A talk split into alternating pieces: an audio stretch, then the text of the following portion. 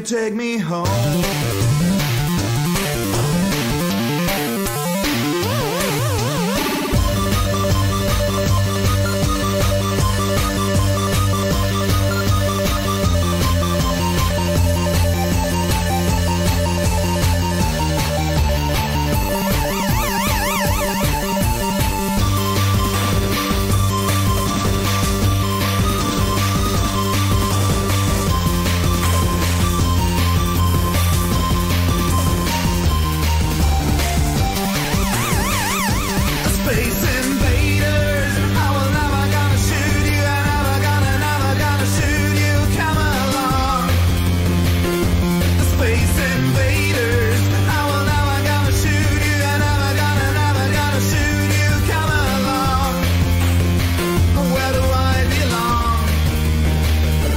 Take me home.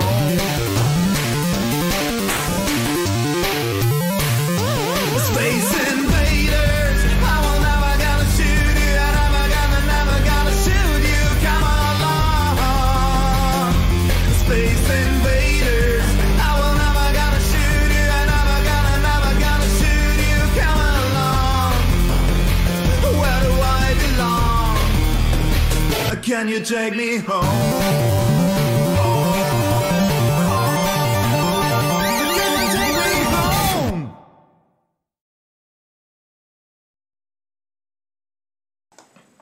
Einmal nur noch schlafen, dann ist Wochenende.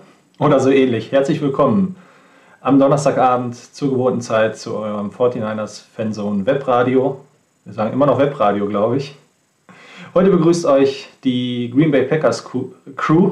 Ich habe zumindest das Gefühl, dass immer, wenn wir gegen die Packers spielen, mein Partner 49er Chris B ist. Hallo Christian. Hallo, schönen guten Abend. Und ja, wir wollen mit euch uns zunächst natürlich erstmal dem vergangenen Spiel widmen und dann auch einen Ausblick auf das Spiel gegen die Packers Sonntagnacht wagen. Ähm, ja, wir freuen uns, ähm, dass ihr alle wieder dabei seid. Zur Sendung kommt. Die 49ers sind recht gut gestartet mit zwei Siegen. Obwohl ich glaube, dass sehe nicht nur ich so, sondern mindestens auch Chris äh, noch ordentlich Luft nach oben ist. Oder wie beurteilst du den Saisonstart? Unseres Teams? Ja, also ähm, definitiv äh, ist es immer so ist immer ein bisschen schwierig, äh, tatsächlich einzuschätzen, wie gut ist denn ein Team jetzt äh, in die Saison gestartet, wie stark sind die Gegner, gegen die man gespielt hat. Ähm, ich finde so die ersten zwei Wochen, vier Wochen vielleicht sogar, sind immer in jeder Saison so ein bisschen Kaffeesatzleserei. Ähm, da man nicht weiß, waren die anderen jetzt wirklich gut? Und äh, jeder geht ja irgendwo in so eine Saison rein und äh, geht dann rein mit irgendwelchen ähm, Rankings, die dann aufgestellt werden, basierend möglicherweise auf dem Vorjahr. Und ähm, dann wird äh, viel, viel rein spekuliert, was denn mit, mit Veränderungen, äh, was die für eine Rolle spielen. Und ähm, ja, das ist alles so ein bisschen schwierig. Deshalb, äh, wenn ich jetzt in Phrasenschwein stehen würde, dann müsste ich wahrscheinlich zahlen. Die Wahrheit liegt auf dem Platz. Äh, das ist, glaube ich, dann wirklich so, so die ersten drei, vier Wochen, wenn man das mal gesehen hat, dann weiß man vielleicht so ein bisschen, wohin die Richtung geht. Auf jeden Fall war der Anfang gut aus meiner Sicht, äh, zwei Siege einzufahren. Ähm, ich glaube, das wird immer so ein bisschen unterschätzt. Äh, zum einen mal ähm, haben die 49ers die ersten beiden Spiele in der ungeliebten Zeitzone im, im äh, Osten spielen müssen. Dann äh, heimische Zeit, äh, morgens 10 Uhr. Gut, man ist dort drüben geblieben, glaube ich, ja, mit zwischen dem ersten und dem zweiten Spiel. Aber das ist dann äh, schon, glaube ich, nicht optimal. Und äh, dann gleich zwei Auswärtsspiele dann spielt man gegen die Lions im ersten Spiel äh, und, ähm, und jeder sagt, naja, das müssen die 49ers klar gewinnen, da sind sie klarer Favorit. Und dann endet das Spiel so ein bisschen turbulent, sage ich jetzt einfach mal. Das ist ja nicht Gegenstand unserer heutigen Sendung, aber und im zweiten Spiel glaube ich auch, ja, die Eagles, die muss man auch, gegen die muss man auch gewinnen. Und ich glaube, die Eagles sind stärker als Team, als man, äh, als der ein oder andere sie eingeschätzt hat. Äh, insbesondere was die, was die Lines angeht, Offense und Defense Line hat man gesehen. Ähm, da haben die Eagles echt äh, eine gute Basis auch für die Zukunft. Und ähm, von daher glaube ich, hat der ein oder andere vielleicht das Spiel so ein bisschen zu früh in eine Richtung abgeschenkt und ähm, oder also in Richtung der 49ers so ein bisschen äh, das laufen lassen. Und äh, ja, auch nochmal eine Besonderheit, ich glaube, das hat, hat schon irgendwie gar keiner mehr auf dem Schirm das war äh, eins der ersten Spiele, was wieder vor voller Kulisse gespielt wurde und das im Auswärtsspiel. Und äh, ich glaube, das hat auch nochmal einen Einfluss, weil in der letzten Saison haben Zuschauer, glaube ich, auf, äh, auf das Spiel keinen Einfluss gehabt. Äh, also die Lautstärke der Zuschauer hat keinen Einfluss gehabt. Und ähm, das könnte vielleicht auch ein Grund sein, warum am Anfang äh, bei den 49ers so ein bisschen der Wurm drin war in der Offense. Ja. Ich habe einfach mal gedacht, äh, dieses Bild von Jimmy Garoppolo sagt äh, ziemlich viel aus. Zum einen war er doch an einigen Big Plays äh, entscheidend beteiligt, eigentlich typischerweise als Quarterback, aber ähm, wir haben ja jetzt auch den Tom Brady Gedächtnis-Sneak entdeckt, der uns in einigen wichtigen Situationen Touchdowns oder ein ähm, First Down gibt, was schon Drives wunderbar am Leben erhalten kann. Ähm, es zeigt allerdings auch ähm, ziemlich viel Wille und ähm, ja, Freude über die harte Arbeit. Und am Ende ja, ist es tatsächlich ein Sieg, den ich zum Beispiel gar nicht unbedingt erwartet hätte. Ich habe mich vielleicht auch ein bisschen blenden lassen vom Auftreten der Eagles äh, bei den Atlanta Falcons. Nun Matt Ryan, glaube ich, der jüngste Quarterback, der jemals 50.000 Yards geworfen hat. Äh, mir wird immer so ein bisschen belächelt als, äh, naja, ähm, absteigender Ast und was weiß ich nicht alles, aber damit kennen wir uns auf dem Board ja wunderbar aus. Also ich wollte nur sagen, ich, äh, ich war schon über, sehr über, beeindruckt davon, wie die Eagles äh, gegen die in ihrem Season Opener gespielt haben, gegen die Falcons. Und die 49ers haben doch ähm, ja, den leider widrigen Umständen, die sich ja nach dem ersten Spiel schon wieder ergeben haben, mit diversen Verletzungen getrotzt und ähm, dieses Spiel nach Hause gebracht, obwohl es so die ersten 10 Minuten oder 15 Minuten, ich glaube, wir hatten im ersten Viertel keinen First Down wenn ich mich nicht vertue, ähm, schon recht ähm, ja, mühsam aussah. Aber ähm, auch der Defense ist es gelungen, ähm, eben halt dann die Eagles äh, sehr in Schach zu halten. Jalen Hurts, sage ich mal, ein bisschen auf den Boden der Tatsachen zurückzuholen. Ähm, wir haben es, glaube ich, sehr gut verstanden, dass äh, die Wonta Smith keine Rolle gespielt hat im Offensivspiel sodass jetzt mit ein bisschen mehr Abstand, ich sage mal, ähm, ich auch zufriedener bin mit dem Spiel, als ich es zum Teil während des, des Schauens war, weil es äh, mich schon vor allem sehr gewundert hatte, wie schwierig die Offense sich getan hat. Aber in meinen Augen auch haben wir dieses Spiel in den Lines gewonnen. Und das gegen eine Mannschaft, die nicht unbedingt die schlechte Defensive Line bzw. die schlechte Offensive Line in der Liga hat. Und ähm, das war richtiger alter ähm, Football sozusagen, der darüber dann hinterher den Ausschlag gegeben hat, äh, wer als Team oder welches Team als Sieger den Platz verlässt. Dazu dann natürlich auch noch die dritte Unit, die Special Teams, die an diesem Tag einen hervorragenden Job gemacht haben, sodass es unterm Strich ähm, dann ja, eine grandiose Mannschaftsleistung war. Also ich glaube, dass ähm, wenn man so das Spiel dann nochmal Revue passieren lässt und ähm, sich dann auch nochmal die einzelnen, die einzelnen Bereiche anguckt, dann kann man das Spiel, glaube ich, schon so ein bisschen unterteilen. Also ehrlicherweise, wenn man jetzt sagt, mal guckt sich die Offense-Leistung an, dann muss man fairerweise sagen, dass am Anfang äh, so gut wie gar nichts, also da lief nichts. Also außer die Nase, würde ich mal sagen. Äh, so bis äh, tatsächlich, du hast es eben gesagt, ich kann mich auch den, an, den, an die Statistik noch erinnern. Ähm, die 49ers hatten, stand war dann irgendwann mal eingeblendet, äh, äh, natürlich keine Third Down Conversion, nur Three and Outs oder, oder vielleicht mal vier Spielzüge und, und mhm. Out. Sogar, also weil du es gerade ansprichst, dreimal in Folge. Also die ersten drei Drives waren alle Three and Outs und das ist wohl in, unter Shanahan bei den 49ers noch nie passiert. Das letzte Mal, dass sie äh, war es unter Chip Kelly irgendwann um Weihnachten rum 2016 und das letzte Mal, dass sie vier zu Beginn hatten, war glaube ich sogar 1992 oder 2005. Aber ich meine, es wäre noch im letzten Jahrtausend gewesen.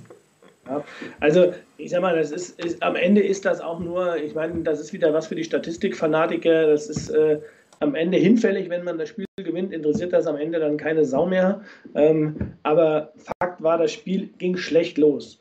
Und äh, ich glaube, das lag daran, äh, dass man, das ist, glaube ich, das, was, was, was Shanahan natürlich immer versucht, er baut seine Offense über ein funktionierendes Laufspiel aus. Das hat man gesehen. Und die Läufe, die er am Anfang versucht hat, das waren Läufe durch die Mitte. Und ähm, das, wenn du, wenn du sagst, du warst beeindruckt von dem Spiel gegen die Falcons, das hat man zumindest äh, bei den Eagles äh, in dem Spiel schon gesehen. Die Defensive Line hat in der Eagles hat äh, die, die sind ohnehin ziemlich gut und auch ziemlich erfahren. Aber sie haben auch eine ganz besonders starke Leistung der Defensive Tackles gezeigt. Sowohl in dem Spiel gegen die Falcons auch, als auch im Spiel jetzt gegen die 49ers. Und das hat man gesehen, wenn man sich das mal anguckt, diese, diese ersten drei Drives. Und ähm, ich habe mir das Spiel auch nochmal in der Condensed Version angeguckt. Also im ersten Viertel hat man immer wieder versucht, äh, die Läufe durch die Mitte, den Lauf, den Lauf durch die Mitte zu etablieren. Äh, und ähm, das hat man dann im, zu Beginn des zweiten Viertels umgestellt. Und dann sind sie mehr, ähm, haben sie Toss-Plays eingebaut, ähm, mehr Läufe auch über Außen versucht.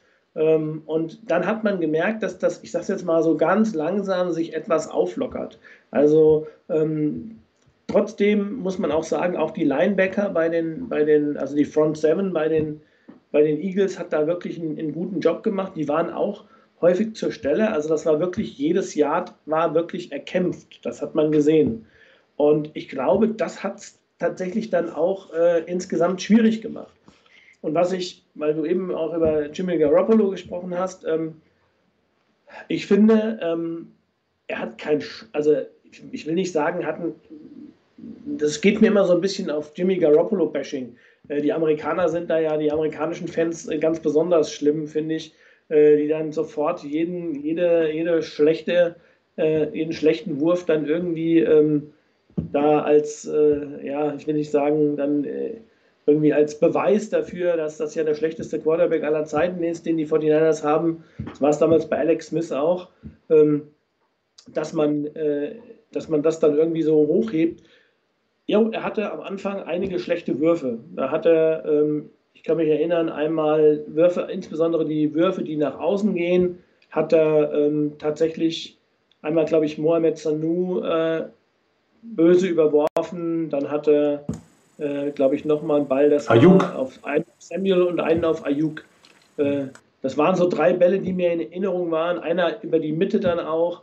Und äh, da habe ich schon gedacht, naja, das ist so ein bisschen Achtung, Gefahr. Ähm, Jimmy Garoppolo fällt wieder so ein bisschen in die alten, äh, in die alten Verhaltensweisen. Wenn das Laufspiel nicht funktioniert, dann ähm, ist die Gefahr, dass er so ein bisschen rumpanikt und äh, dann einfach auch äh, ja, so ähm, schlechte äh, Habits wieder annimmt und äh, dann hat er nicht so eine gute Beinarbeit und die, die, die ist nicht richtig gesettet beim Wurf und dann gehen die, dann segeln die Würfe so drüber. Und ähm, ja, das hat man den Eindruck gehabt. Das hat er aber trotzdem dann im Laufe des Spiels in den, in den Griff bekommen. Äh, von daher, ich finde, ähm, auch mit den Anpassungen, die, die man gemacht hat und auch mit den, mit den Veränderungen in der Offense, äh, das hat mich dann wiederum so ein bisschen, äh, bisschen ja, wie sagen wir, etwas, etwas erleichtert sein lassen, dass das zumindest gegriffen hat ähm, und dass es nicht mehr ganz so, so übel war wie in der ersten, ich sag mal so, ja, anderthalb Quartern. Also vielleicht sogar mal meine Einschätzung zur Offense und ähm, über den weiteren Verlauf können wir ja noch ein bisschen reden. Ja, genau. Also ich habe es mal rausgesucht. Ähm, gerade ein leichtes Problem mit dem Scrollen, aber ähm, er hat immerhin 22 von 30 Pässen an den Mann gebracht. Das ist jetzt ja auch nicht so schlecht. Also das ist eine Quote von grob fast zwei, äh, drei Viertel aller Pässe. Also das ist ähm, echt, echt gut. Am Ende nur 190 Yards. Hängt vielleicht auch damit zusammen, wie die Eagles vielleicht ihren Gameplan aufgebaut haben. Ähm, ich bin mir da ziemlich sicher. Ähm, da gab es auf Seiten der Eagles Fans oder Beobachter auch äh, zumindest die, äh, die Frage, die vielleicht auch nicht ganz ernst gemeint war, ob sie sich mit ihrem Gameplan denn verzockt hätten in der äh, Defense, da sie äh, zum Beispiel Garoppolo nur dreimal geblitzt haben, also nur in 10% der Snaps. Jetzt habe ich leider, wie letzte Woche, hatte Rainer dann irgendwo das Glück, es zu finden. Ich habe leider die, äh, die Blitz-Percentage Rate der 49ers nicht gefunden. Aber 10% ist natürlich sehr, sehr wenig. Ähm, und bei den drei Pässen, die, wo er geblitzt wurde, da war auch, waren, glaube ich, sogar die zwei der drei überworfenen Bälle bei, die du erzählt hast. Und das andere könnte der Drop von äh, Karl Juszczyk ganz zu Beginn gewesen sein, wenn das eventuell ein Blitz gewesen ist. Ähm, aber das Ziel war wohl, ähm, denke ich, die Yards after Catch der 49ers möglichst zu minimieren und auch George Kittle so gut wie aus dem Spiel zu nehmen. Und ähm, daher ist dann eben, sind es bei 22 Pässen nur 190 Yards geworden, aber was soll's, am Ende hat es halt wirklich äh, zum Sieg gereicht. Er hat keinen Fehler gemacht, er ist nicht einmal gesackt worden, also auch da Kompliment mit an die O-Line. Klar kann man jetzt sagen, wenn der Gegner nur dreimal blitzt, aber man schafft es ja zum Teil auch schon mal mit vier Männern äh, oder vier Leuten äh, einen Quarterback zu sacken. Und ähm, Genau, er hat, also wie ich finde, auch wunderbar äh, Joan Jennings freigesehen. Ähm, muss man wahrscheinlich als NFL-Quarterback auch so frei, wie er da gelassen wurde. Aber wie Shanahan und er gemeinsam auch den letzten Drive vor der Halbzeit orchestriert haben, die Four-Minute-Offense, das hat wunderbar funktioniert. Habe ich auch selten äh, so gut gesehen. Also es gab tatsächlich auch einige äh, positive Dinge in der, ähm, in der Offense der 49ers, unterm Strich, in meinen Augen. Und ähm, also die Beobachter, die ich gelesen hatte, waren eigentlich auch sehr begeistert vom Gameplan der Defense der Eagles gegen uns. Also sie haben uns das Spiel auch wirklich nicht, nicht leicht gemacht. Und ähm, Shannon hat dann wahrscheinlich gesehen, was möglich ist, dementsprechend den Plan etwas umgestellt. Die Frage ist dann wieder, warum bringt man zum Schluss so eine klare Führung nicht lockerer nach Hause? Ähm, das wurde von euch ja auch auf dem, auf dem Board angesprochen. Ich habe da keine Erklärung für. Manchmal denke ich, er lässt es laufen, wenn er dem Team vertraut. Ähm, oder er muss da wirklich nochmal einen etwas anderen Killerinstinkt auspacken. Ähm, warten wir auf den nächsten Super Bowl, wenn er die nächste ja, Chance glaub, bekommt. Da, da, kann ja, ähm, warum wir das nicht lockerer nach Hause bringen, ist ja, glaube ich, eher keine Geschichte von Shanahan alleine, sondern das ist dann am Ende die Defense, wie es bei äh, bei den, bei den Lions war und auch hier jetzt bei dem letzten Drive, wo die, wo die Eagles ja nochmal gepunktet haben. Also können wir gleich nochmal drauf zurückkommen. Nochmal zu Offense, also und auch zu Jimmy Garoppolo. Ich habe jetzt eben eher so den, den schwierigen Start geschildert. Ähm, ich will nochmal sagen, diese beiden Drives, die, die wir hatten, einmal, ich glaube, einer der war 98 Yards und der andere war 92 Yards, wo wir dann auch gescored haben in beiden Fällen.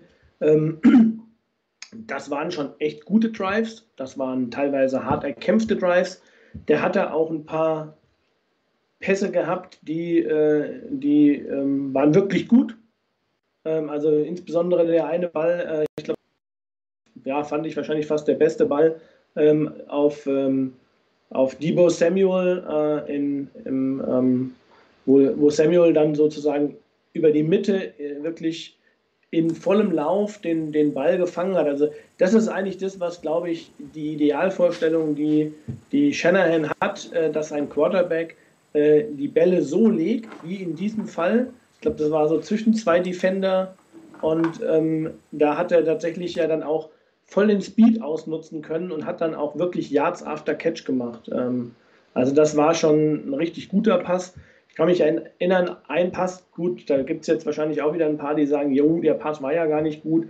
Das war der, äh, Tritt, der Third Down Pass, ähm, es war ein Dritter und Zwei auf, äh, auf Brandon Ayuk. Das war, glaube ich, der einzig gefangene Ball von Ayuk, ja. äh, den er dann so vielleicht ein bisschen weit nach außen gelegt hat. Aber äh, das war halt auch der Ball, den er dahin gelegt hat, sodass kein, der Defender wirklich nicht rankommt und wenn überhaupt nur Brandon Ayuk rankommt. Und da kann man jetzt trefflich drüber streiten. Ich sage dann immer noch, die alte Regel, wenn er die Finger an den Ball bekommt, dann muss der Receiver den Ball fangen.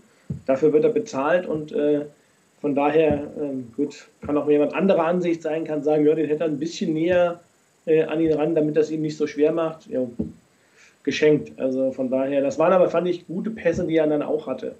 Und ähm, du hast das auch angesprochen. Ich finde, er macht das, was eigentlich zumindest sonst immer bei Garoppolo ja, wo man die Uhr nachstellen konnte, so äh, ein richtig Grottenball, also wurde da eine Interception oder, oder irgendwas, mit der musst du in jedem Spiel rechnen.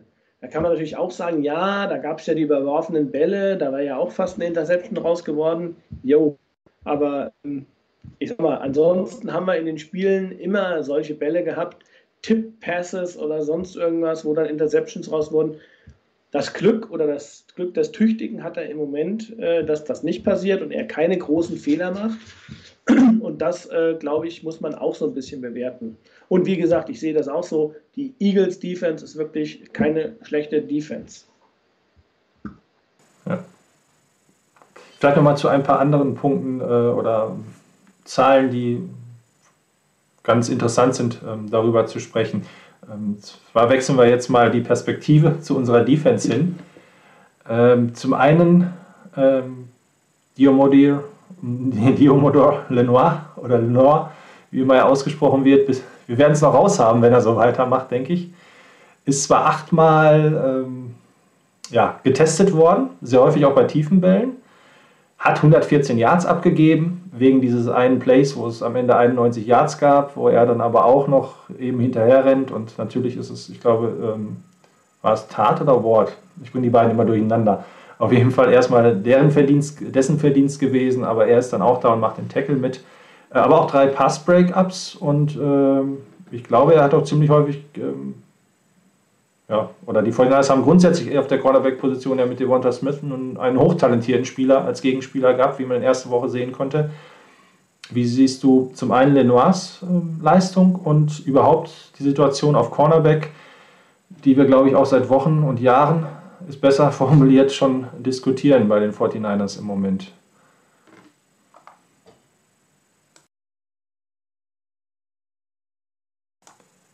Ich glaube, du bist noch stumm.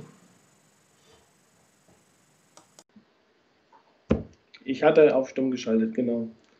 Äh, ja, wenn du, ähm, wenn du da auch wieder überlegst, mit welchen Erwartungen gehst du als Fan in die Saison rein, dann war ja völlig klar bei den 49ers, also um Gottes Willen, also ähm, auf Cornerback darf nichts passieren. Also und sonst sind wir auf gut Deutsch gesagt richtig am Arsch.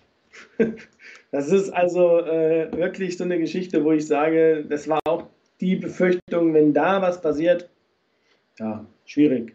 Ähm, gleichzeitig hat jeder gesagt, in der D-Line, da sind wir bis ins, äh, was weiß ich, teilweise auf, auf die dritte Position so besetzt, da würden andere gerne die Starter haben. Im ersten Spiel sah das Laufspiel grottig aus und äh, die D-Line als solche war, äh, also ja, hatte so ihre Löchlein. Äh, ich will nicht sagen Schweizer Käse, aber zumindest da im Laufspiel gegen die Lions, wo man dann gedacht hat, meine Güte. Und äh, jo, jetzt sieht man vielleicht, ähm, das ist zumindest mein Eindruck, ich bin sehr positiv überrascht von den, von den Cornerbacks. Also nach dem Ausfall von Jason Verrett habe ich äh, Schlimmes befürchtet. Ähm, die D-Line hat sich hier in dem Spiel äh, aus meiner Sicht äh, deutlich verbessert gezeigt, was das Laufspiel angeht. Ähm, ich glaube, äh, die Kombination mit Kinlaw und, und, und, ähm, und DJ Jones in der Mitte äh, hat da schon ihr Übriges getan. Ähm, also insbesondere Kinlaw, wenn man, wenn er gesund ist, zeigt, dass das wirklich eine, also äh, dass das wirklich eine, ein wichtiger Spieler ist äh, in der Mitte. Und ähm, wenn du dann halt anguckst, was die, die Cornerbacks ähm, auch äh, dann geleistet haben, wenn vielleicht mal die Situation ein bisschen schwieriger wurde, finde ich das für gerade für, für so einen jungen Spieler wie Lenoir aller Ehren wert. Also ich glaube, das war der Spieler, von dem ich es eigentlich nicht erwartet hatte, dass er äh, als Cornerback äh, da irgendeine Auswirkung hat. Ich hatte ja eher Embry Thomas auf dem Schirm, so, das ist jetzt genau umgekehrt. Der klassische Fünftrunden-Pick der 49ers, äh, der äh, spielt hervorragend und ähm, die anderen vielleicht die besseren Picks oder die früheren Picks nicht. Und ähm, ich meine, Joe Lenoir hatte diesen einen langen Ball, dieser, dieser tiefe Pass äh, auf Watkins, glaube ich, war das. Äh, für, war ja, glaube ich, irgendwie über 90 Yards. Ähm, wobei man da sagen muss, äh, da ist er tatsächlich gestolpert, glaube ich, äh, beim, ja. beim, beim Laufen. Genau. Ähm, das äh, ist übrigens mir aufgefallen, das war so zwei, drei Mal bei den 49ers, dass sie äh, irgendwie nicht so einen guten Tritt hatten. Ähm, und ähm, das kann passieren. Auf der anderen Seite fand ich, dass, zumindest ist das mein Eindruck aus der Ferne, äh, dass er bei dem Pass, der zum, zum zurückgepfiffenen Touchdown geführt hat, sehr clever gehandelt hat. Dass er nämlich äh, aus meiner Sicht gesehen hat, dass der Defender oder äh, auch sich sicher war, dass der Defender im Aus war und dann auch wegbleibt, äh, dass er den Ball nicht berührt vor dem Defender äh, sodass der dann wieder äh, sozusagen ähm, das Recht gehabt hätte, den Ball ja dann auch zum Touchdown zu fangen. Und ähm, man sieht richtig, wie er dann auch die Hand, wenn man, ich habe es mir eben noch mhm. angeguckt, in, wie gesagt in der Condensed Version, man sieht auch, wie er richtig weggeht von dem Defender, damit auch nicht die Gefahr besteht, dass er eine Flagge oder irgend sowas geworfen wird, äh, möglicherweise. Und ähm, also das fand ich eigentlich, war vielleicht risikoreich, aber es war auf der anderen Seite auch nicht unclever, was er da gemacht hat. Es wirkte für mich vor allem auch der, sehr abgezockt. Also ähm, ja, wie ein Veteran eigentlich. Ne? Also für einen Rookie in seinem zweiten Spiel, ähm, ja. der glaube ich und, schnell merkt, oh, heute werde ich getestet mit langen Bomben. Ja. Und er hatte zum Beispiel auch da, das war ja auch immer so ein Ding, ist, ähm, im, in dem Pre-Draft äh, äh, in der Pre-Draft-Phase hieß es, Lenoir ist möglicherweise nicht schnell genug. Also in dem Fall hatte er zumindest meiner Meinung nach keine schlechte Coverage-Position äh, gegen Rieger und Jalen Rieger ist wahrscheinlich einer der schnellsten Spieler äh, in, der, in, der, in der NFL, ähm, soll angeblich auch unter 4,43 Yards laufen, also ein richtiger Speedster. Ähm, und ähm, von daher er hatte da jetzt schon auch, äh, er war nicht so langsam, dass er, dass er da über, überrannt worden ist, fand ich. Ähm, von daher aus meiner Sicht bisher eine solide Leistung für jemanden, von dem man als Fünftrunden-Pick nicht erwarten konnte, dass er als Starter auf dem Feld steht. Und ähm, von daher, dass die 49ers jetzt mit, mit Josh Norman und mit, mit Lenoir starten mussten und nicht mit Mosley und mit Verrett, war eigentlich für mich die, äh, die sichere, wie ich es eben gesagt habe, so eine sichere, ein sicheres K.O., äh, weil das, glaube ich, die beiden waren, die nicht ausfallen durften und dann sind die das auch noch gleich in den ersten Spielen schon wieder. Ja, also ich bin gespannt, wie das weiter sich entwickelt. Nochmal zu Josh Norman. Die erste, der hat ja zwei Pass Interference Strafen bekommen. Die erste fand ich sehr kleinlich, um es mal vorsichtig auszudrücken. Die zweite war aus meiner Sicht berechtigt.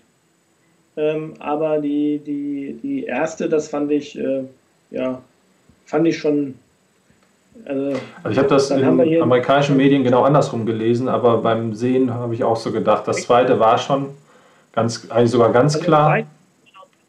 Wie der, wie der, wie der, wie er ihn, wie der, der, der, der ähm, Receiver ihn auf dem falschen Fuß erwischt und er so ein bisschen in die andere Richtung muss und um, um da wieder hinzukommen, greift er ihm äh, hier so an, an, an, an, den, an die Hüfte, an den Rücken irgendwie und, und hält ihn so kurz fest. Äh, und ich meine, das muss man halt auch sehen, auch dieses kurze, manchmal zuppeln irgendwo am Trikot oder kurz mal irgendwo ziehen, äh, das bringt zum einen mal natürlich so eine Geschichte völlig aus dem Rhythmus. dass äh, man glaubt immer so, ach, der hat doch nur ganz kurz gehalten, aber das ist natürlich, äh, hat natürlich wahnsinnig Auswirkungen, wenn er dann plötzlich im, im Speed oder auch in der Beschleunigung irgendwo unterbrochen wird und wieder neu antreten muss. Äh, also von daher, das ist so wie beim Fußball hat man das auch häufig, äh, wenn, man, wenn einer auch in, in, einem, in einem Lauf ist und man berührt ihn mal kurz irgendwo unten, dann hat das eine Auswirkung, äh, kann man auch mal ganz schnell durch die Luft, Luft segeln und fliegen und sagt, naja, der hat ihn doch nur mal ganz unten leicht berührt oder so, ja. Das äh, kommt dann eben auf die einzelne Spielsituation an. Also von daher, ich bin gespannt, ähm, wie das weitergehen wird mit den beiden und äh, hoffe ja, dass Mosley nächste Woche wieder zurück ist, vielleicht gegen die Packers, ähm, dass wir ein bisschen entspanntere Konstellation haben, weil dann von den beiden dürfte jetzt keiner mehr ausfallen, dann wird es wirklich dünn. Auf Dante Johnson habe ich nicht so Lust. Ja, ich wollte gerade sagen, achso, ja. Äh, ich war wegen D schon bei Devonta Adams. Äh, also es kommen ja noch einige hochkalibrige Wide Receiver auf uns zu in den nächsten Spielen. Schon gut, da etwas mehr Depth zu haben. Äh, die D-Line hast du eben auch angesprochen. Ich glaube, ein Spieler, der sehr unter dem Radar ist, aber in einer anderen Kategorie unwahrscheinliche Zahlen im Moment hat, ist Eric Armstead. Wenn man mal schaut, mal wieder kein Sack, kann man so ungefähr sagen, jetzt sind es ja auch erst zwei Spiele, ich rede jetzt so wie ähm, als Kritiker ne, über ihn. Ähm, zwei Tackles ist jetzt auch eher mau, aber er hat immerhin schon 16 Quarterback Pressures und ich meine im letzten Jahr, das war die Endstatistik, war Aaron Donald, glaube ich, der mit 71 Quarterback Pressures, ähm, der, der die meisten hatte in der Liga. Ähm, er ist allerdings auch nur, nur in Anführungsstrichen mit 16 auf Platz 2. Max Crosby von den Raiders spielt im Moment mit 19 Quarterback Pressures auch phänomenal. Ähm, eine Disruption Rate von 28,2 Prozent, also 28,2 Prozent der Snaps, bei denen Armstead ähm, auf dem Feld steht, führen dazu, dass er irgendwie, ich sag mal, für Unruhe beim Gegner sorgt. Ähm, ich glaube, es ist zumindest wert, das mal zu erwähnen, dass es also äh, es gut ist, dass wir ihn haben.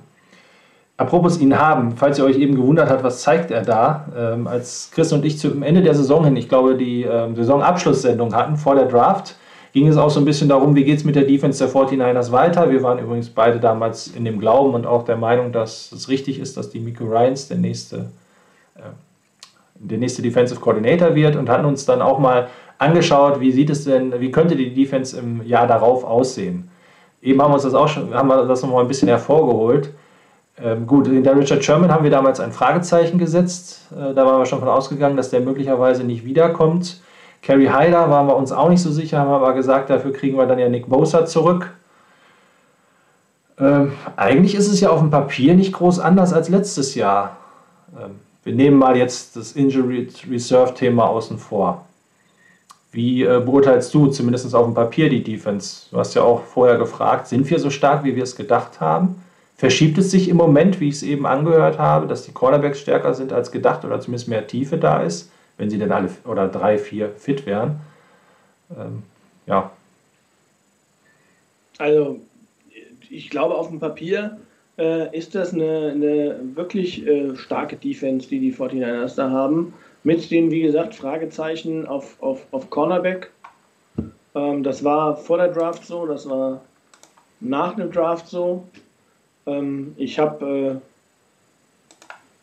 äh, ja, es ist immer so ein bisschen die, die Diskussion, ähm, was kann man, was kann man äh, für, oder wo sind die, die, die Lücken am größten und was macht dann eben ein Team in der, ähm, in der Draft. Und man kann eben nicht alles abdecken. Und dann war eben Cornerback die Position, bei der man gesagt hat, okay, wir lassen es äh, wir lassen es dann eben äh, mit, oder wir, wir, wir gehen mit, mit der Cornerback-Position etwas weniger äh, wichtig um als mit anderen Positionen. Das hat man ja schon gesehen. Die D-Line hat, glaube ich, einfach einen anderen Stellenwert äh, im, im, bei den 49ers als äh, die Position Cornerback. Und ähm, ja, von daher auf dem Papier eine starke Defense. Wir haben auch noch Tat zurückbekommen. Für den hatten wir damals schon nicht mehr auf, der, ja. auf, dem, auf dem Schirm, weil wir gedacht haben, der, den wird, da wird das Geld fehlen, ihn zu halten. Williams haben wir uns gewünscht, waren uns aber auch nicht sicher, ob der zu halten ist. Wie bitte? Cameron Williams haben wir uns damals gewünscht, waren uns aber auch nicht sicher, ob der wirklich zu halten ist. Ja, klar. Also ähm, das, das war, ja, war ja alles offen, weil man so hundertprozentig auch nicht hinter die Kulissen gucken kann, was man mit der, mit der Salary Cap alles veranstalten kann. Ähm, und, und ob dann vielleicht irgendwo anders äh, andere ähm, Teams da sind, die wirklich dann einfach Preise bieten, wie bei, bei Haider, äh, wo ich dann auch gesagt habe, äh, das ist klar, wenn der so ein Angebot bekommt von den Seahawks, dann muss er da hingehen, weil das ist äh, wahrscheinlich seine Chance, jetzt nochmal äh, als, ich sage mal, ewiger äh, Backup und, und ewiger äh, One-Year-Wonder oder ja, ja, eigentlich nicht Wonder, sondern äh, immer wieder so als, als Journeyman ähm, im Prinzip da nochmal einen guten Vertrag äh, abzuschließen und auch ein, ein, paar, ein, paar, Dollar zu kassieren, um, um auch die Zeit nach der NFL zu sichern. Und ähm, das ist dann auch völlig legitim. Ähm, wie gesagt, Bosa ist zurück. Äh, ansonsten war, glaube ich, das fast so, wie sie im Moment auch spielen. Wir haben mit EvoCam jemanden dazu bekommen, mit dem man nicht gerechnet hat, dass man da auch nochmal Geld investiert äh, in der Free Agency. Ähm, wir haben äh, äh, die Ford zurückbekommen, den hatten wir auch damals nicht mehr auf dem Schirm, weil wir gedacht haben, naja, der ist wahrscheinlich eher auf dem Weg irgendwo in die Rente als äh, nochmal zurück aufs Fußball, äh, Footballfeld. Ähm, ja, also von daher insgesamt eine Defense, die auf dem Papier noch stärker ist als äh, das, was man, was man eigentlich im letzten Jahr hatte. Wie gesagt, mit den Fragen auf Cornerback. Und ähm, ja, mal gucken. Also die Frage, die sich mir so ein bisschen gestellt hat nach den ersten beiden Spielen, ist, wie groß ist der Einfluss, und ich denke, den hat man schon gesehen, äh, des anderen Defensive Coordinators. Also ähm, Salah, das war, glaube ich, äh, jetzt in der, insbesondere auch in, in, auch in dem letzten Jahr und auch in dem Jahr 19 vorher, da hat man das gesehen, das war mittlerweile, das hatte sich eingegroovt mit den Spielern, mit, der, mit, den, mit, dem, mit dem Defensive Coordinator, mit dem, was erwartet war, mit dem System. Ähm, und mit Ryans, glaube ich, hat man, ich meine, das System nicht verändert, ähm, aber man hat, äh, man hat, glaube ich, schon hier und da merkt man, dass er einen anderen Akzent setzt. Also ähm, Salah war ja jetzt nicht so bekannt für, äh, für eine hohe Blitz-Percentage. Äh, ich glaube, da ist Ryans etwas aggressiver in Anführungsstrichen. Ähm, das äh, wird man mal sehen, wie sich das vielleicht auch noch in der Saison weiterentwickelt. Also ich glaube und hoffe auch, dass da, das hast du ja am Anfang eben gefragt, ist da noch Luft nach oben? Jo, das glaube ich bei der Defense genauso wie bei der Offense, da ist noch Luft nach oben. Also insbesondere vielleicht auch was Nick Bosa angeht, äh, man merkt das so ein bisschen. Ich glaube, so die hundertprozentige Spritzigkeit, die ist und kann auch, glaube ich, noch nicht da sein, obwohl er schon äh, wie viel, zwei oder drei Sex hat. Drei. Hm. Ja, also von daher, ähm, er ist auf einem guten Weg zurück. Und Eric Armstead, das hast du eben gesagt, finde ich auch, der macht bisher eine gute Figur, die, die wie soll ich sagen, die, die, ähm, die Spötter, die, die ihn so ein bisschen negativ sehen, werden natürlich sagen, ja, ist ja auch, weil Nick Bosa wieder auf dem Feld steht und die Ford auch noch im Feld steht. Äh, dann hat ja Eric Armstead auch nicht mehr die, äh, die Haupt, äh, zu tragen und ist auch nicht mehr der Focal Point der, der, der O-Line, sondern äh, das sind dann eben andere und deshalb kann er Plays machen. Also ist er ja gar nicht so gut. Aber gut, das ist so, ja, halbe Wahrheit aus meiner Sicht. Ähm, wo du das oder eben nochmal angesprochen hast, dass die Defense eigentlich vielleicht auf dem Papier ich sag mal, vielleicht stärker ist als letztes Jahr oder als wir es uns letztes Jahr gedacht haben, was wir zum Schluss letztes Jahr hatten. Vielleicht muss man es auch so formulieren. Ähm, ich glaube, es ist umso wichtiger, dass aus der D-Line äh, halt weiterhin kontinuierlich Druck ausgeübt wird, aufgrund eben unserer, zumindest, ja, es ist so, wir spielen halt nicht mit unserem Wunsch-Cornerback-Tandem im Moment. Wir haben bei, ihr Spiel beide gut gemacht gegen die Eagles, aber ähm, das ist, die 49ers setzen den Fokus sehr stark auf die Front Seven und ähm, die muss dann, ich hasse eigentlich diesen Ausdruck, aber die muss dann quasi auch liefern, damit dieses ähm, ja, dieses Konzept aufgeht. Ähm, ich habe nicht ganz bewusst darauf geachtet, aber schon das Gefühl, wenn die Ford mal auf dem Feld steht, so wie es halt auch vor zwei Jahren war, ist das dann natürlich auch nochmal was, was ganz anderes für den Gegner und äh, dann wird es häufig äh, kritisch und dank äh, Reagan, glaube ich, meine er wäre es gewesen eben, als ich nebenbei mir das angeschaut habe, äh, habe ich jetzt auch eine Sec oder eine Blitzrate gefunden, eine Blitzrate, ähm, während die 49ers im ersten Spiel ja noch sehr zurückhaltend waren gegen die Lions, äh, haben sie diesmal bei 23 Passversuchen neunmal geblitzt und immerhin auch zwei Sacks und ich glaube sechs Quarterback-Harrys Harrys grundsätzlich. Das muss ja nicht immer aus dem Blitz heraus entstehen, aber ähm, eben den schon von dir propagierten Weg ähm, etwas aggressiver gespielt als sonst. Ich mache mir tatsächlich ein paar Gedanken über eine Unit, über die wir, glaube ich, zu Beginn der Saison nie, gar nicht nachgedacht haben, nämlich unseren Linebacker. Fred Warner hatte mindestens zwei richtige Big Plays. Jetzt ist Dre Greenlaw aus, aufgefallen. Wenn wir uns mal die, na, wo ist die Maus, ne, wie immer, wenn man sie sucht, wenn wir uns mal den Snap-Count angucken, der ja auch Woche für Woche wunderbar von Reagan ähm, reingestellt wird,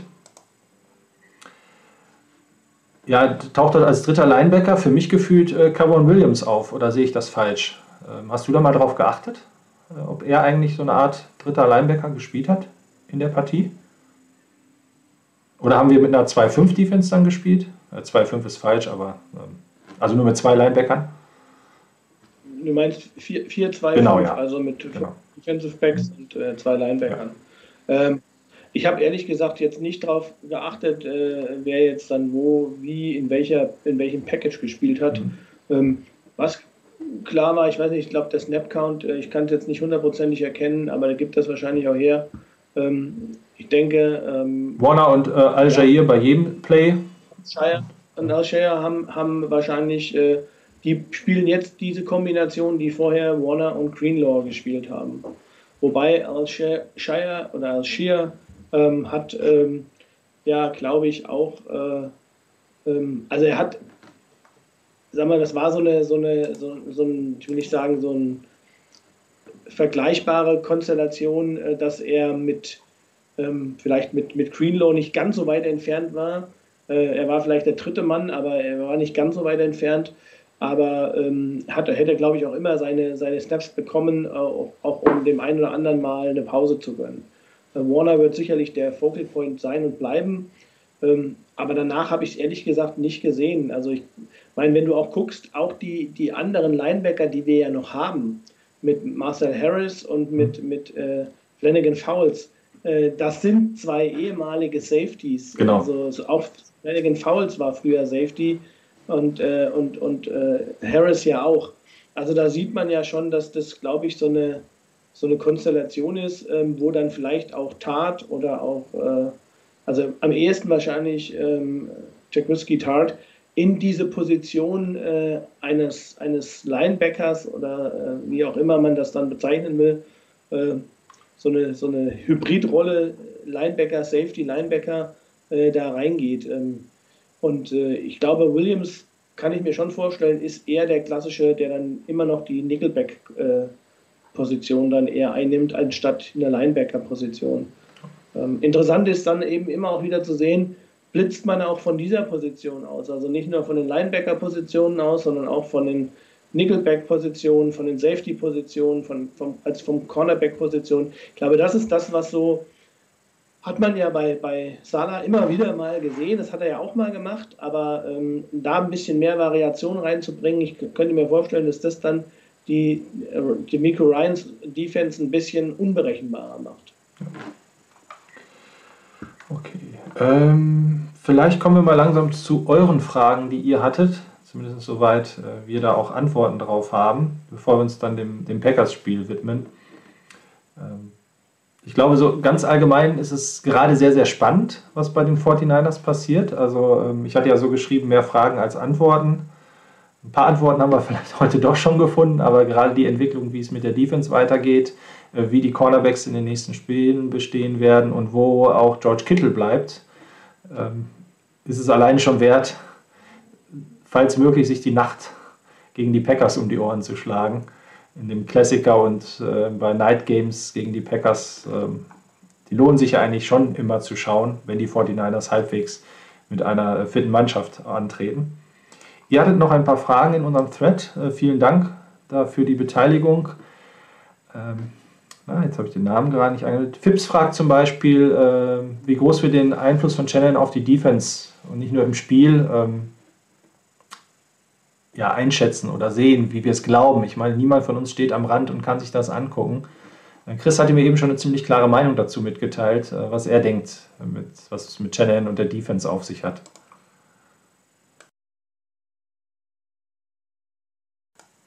Und wieder stumm. Du hast dich zu schnell entspannt, gedacht, jetzt könntest du dich mal zurücklehnen.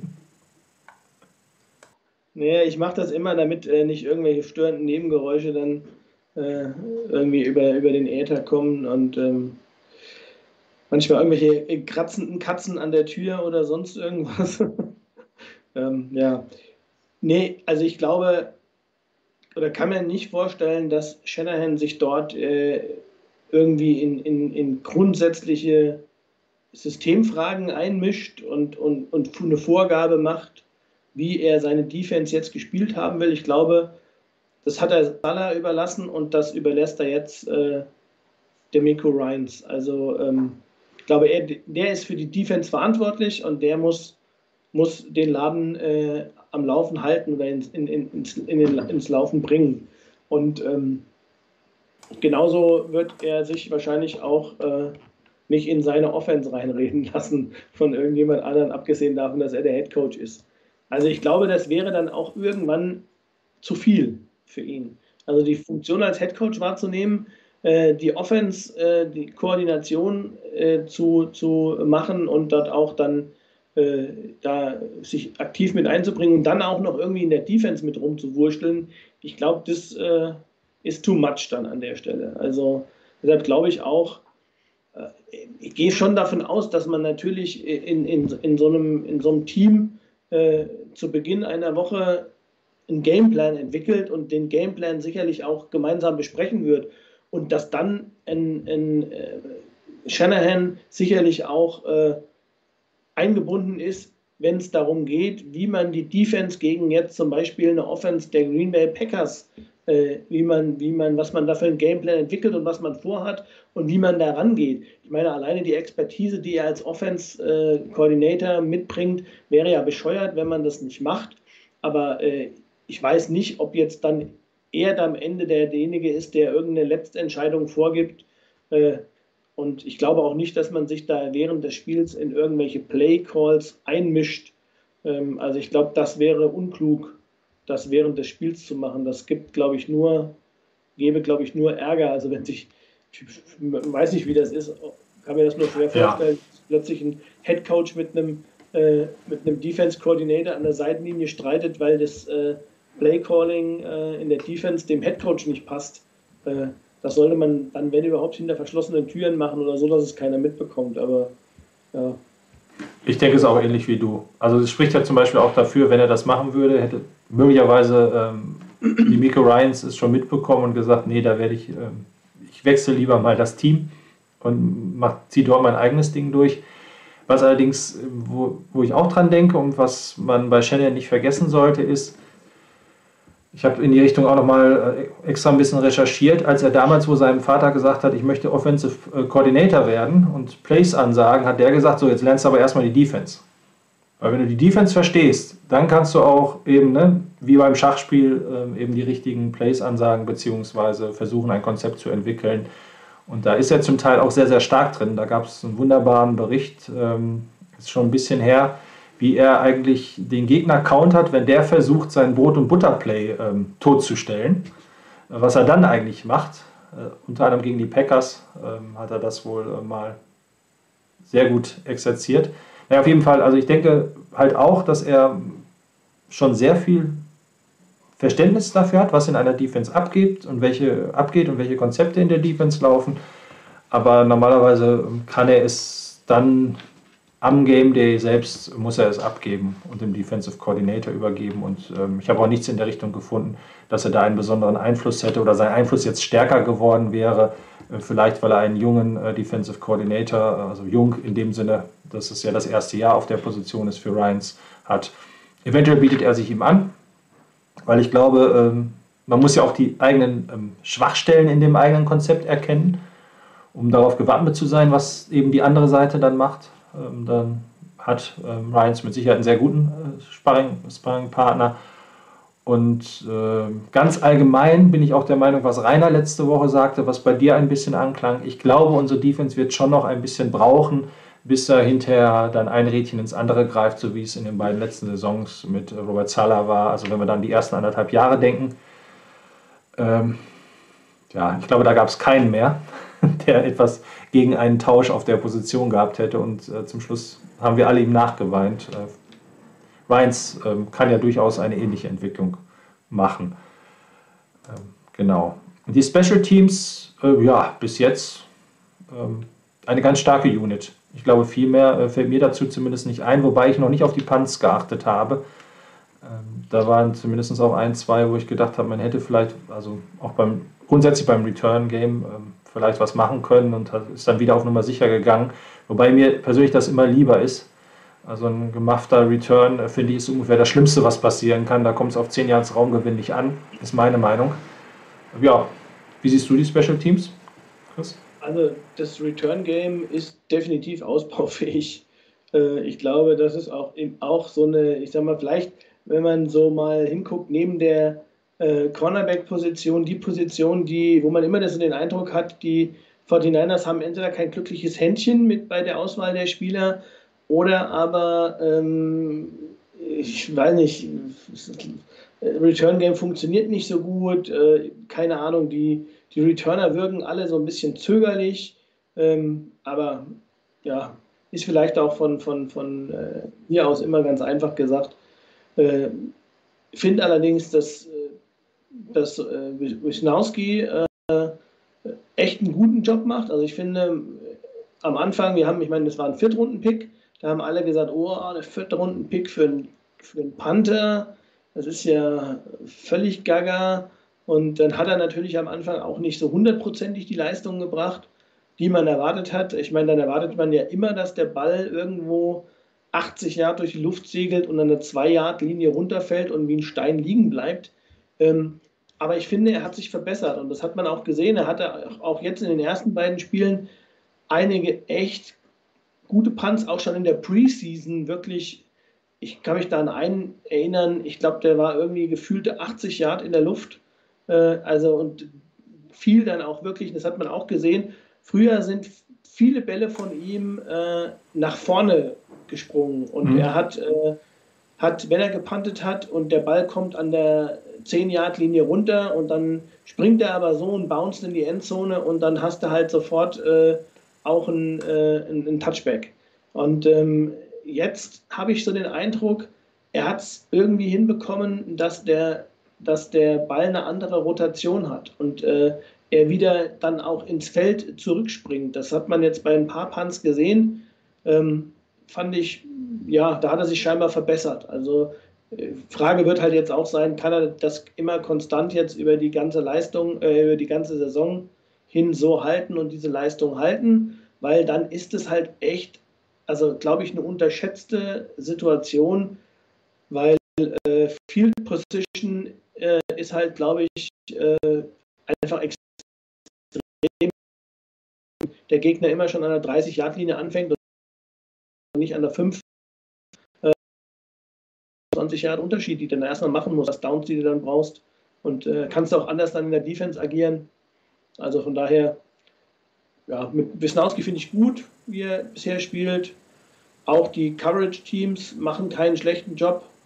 Ich glaube, der Running Back, den man dort geholt hat, Cannon, das ist ein ist ein äh, extrem schneller, den man ja eigentlich für den Re als Returner auch geholt hat, glaube ich. Und ähm, extrem schneller Kerl, ähm, der auch in den, in den Coverage-Teams gut äh, spielt. Also von daher, ähm, ja, ich glaube, da mache ich mir jetzt weniger Sorgen. Habe ich aber ehrlich gesagt auch noch nicht, das ist gleich so ein bisschen daran, man hat nicht so den Fokus immer dann, wenn, wenn, wenn, das, wenn der Gegner pantet oder, oder wenn, wenn, wenn wir panten müssen. Ja, also grundsätzlich ist mir das mit den Coverage Units auch aufgefallen. Bei einigen Kick Returns der Gegner, dass das bis jetzt sehr, sehr sicher aussah, weil wir ihnen da wenig Lanes gelassen haben. Und ja, ich meine, schon ein geblocktes Field Goal und dann vor allem den Tackle auch noch gemacht. Das waren ja, glaube ich, nur zwei Yards oder so, ähm, die grundsätzlich fehlten zum First Down. Natürlich von dort, wo der ähm, Gegenspieler den Ball aufgenommen hat, war es ein bisschen weiter. Aber ähm, das war auch ein sehr, sehr wichtiges Play am Sonntag. da können wir uns auf keinen Fall beklagen bislang. Wobei ich jetzt auch nie gesagt hätte, die Special Teams der 49ers sind grottenschlecht. Also das auch mit Robbie Gold ja eigentlich ein recht sicherer Kicker. Ähm, das ist eine Position oder eine Einheit, ähm, die gut ist und ähm, sich eher noch verbessert hat gegenüber dem Vorjahr. Das ist richtig. Äh, Reagan fragt, ob wir Lance gegen Green Bay ein paar Snaps geben sollten. Ich würde jetzt spontan sagen, wenn es im Gameplan drin steht, ja, aber bitte nicht so nach dem Motto, äh, der Junge braucht Spielpraxis. Also ähm, da glaube ich eher, ist es egal, ob man in Woche 2 oder Woche 3, 3, 4 oder 5 Snaps hat. Wobei ich auch von den Snaps gegen die Lions. Ja, er hat, er hat den Touchdown geworfen. Grandios. Aber die Läufe danach wirken irgendwie so sehr uninspiriert. Also das war, glaube ich, dann dreimal ein Quarterback Keep oder sogar viermal für minus zwei Yards gefühlt. Vielleicht war es mehr. Äh, also da kann man dagegen Green Bay auch drauf verzichten. Wobei es natürlich spannend ist, äh, ob bei den Lions hatte ich das Gefühl, die haben sich darauf eingestellt und haben sich sehr stark auf ihn fokussiert, dass er dann wohl laufen wird und der Ball nicht übergeben wird. Vielleicht war das auch einfach mal so zum Antesten von Shanahan, so nach dem Motto, mir fällt nichts Besseres ein, also soll der Gegner glauben, als dass ich Lance laufen lasse. Und dann kommt irgendwann im Laufe der Saison noch was anderes. Aber für mich, äh, ja, also ich warte jetzt nicht so sehr auf ihn, dass ich sage, der Junge muss unbedingt spielen und ohne ihn haben wir keine Chance gegen die Packers. Und ich glaube auch, dass in einer Garbage Time vielleicht, damit er Spielpraxis kriegt. Aber ansonsten, ich weiß nicht, ob er von den drei Snaps oder vier Snaps, die er da bekäme, wirklich so leben würde, dass man ihn unbedingt spielen lassen muss. Dafür ist die Saison noch sehr, sehr lang.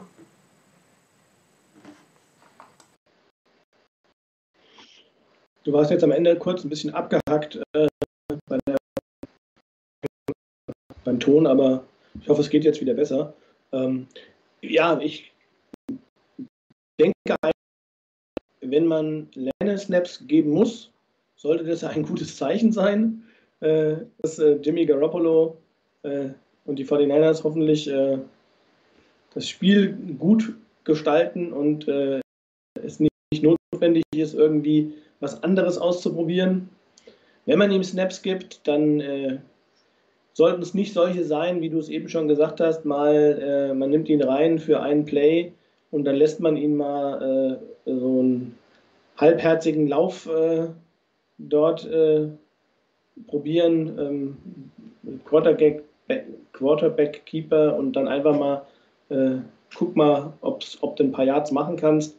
Also ich glaube, von den Snaps hat er nicht wirklich viel. Also ich glaube, wenn wir dann 38 zu 3 führen würden gegen die Packers, dann darf er das letzte Viertel vielleicht lieber komplett spielen, anstatt ihm da immer mal so ein, zwei Snaps zu geben. Also, ähm, ja, fällt mir alles ein bisschen schwer, das einzuschätzen, was äh, das bringt.